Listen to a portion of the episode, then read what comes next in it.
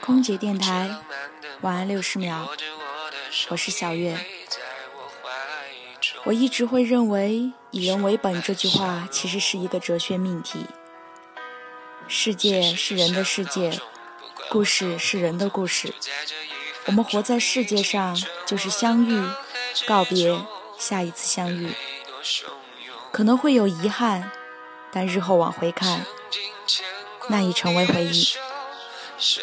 许多时候，我们纠结于我们会不会错过某个人，其实不用纠结，纠结也没有什么用。在纠结的时候，就已经选择了错过。你猜，被刻意选择的错过叫什么？叫路过。我是小月。我在成都，祝你晚安。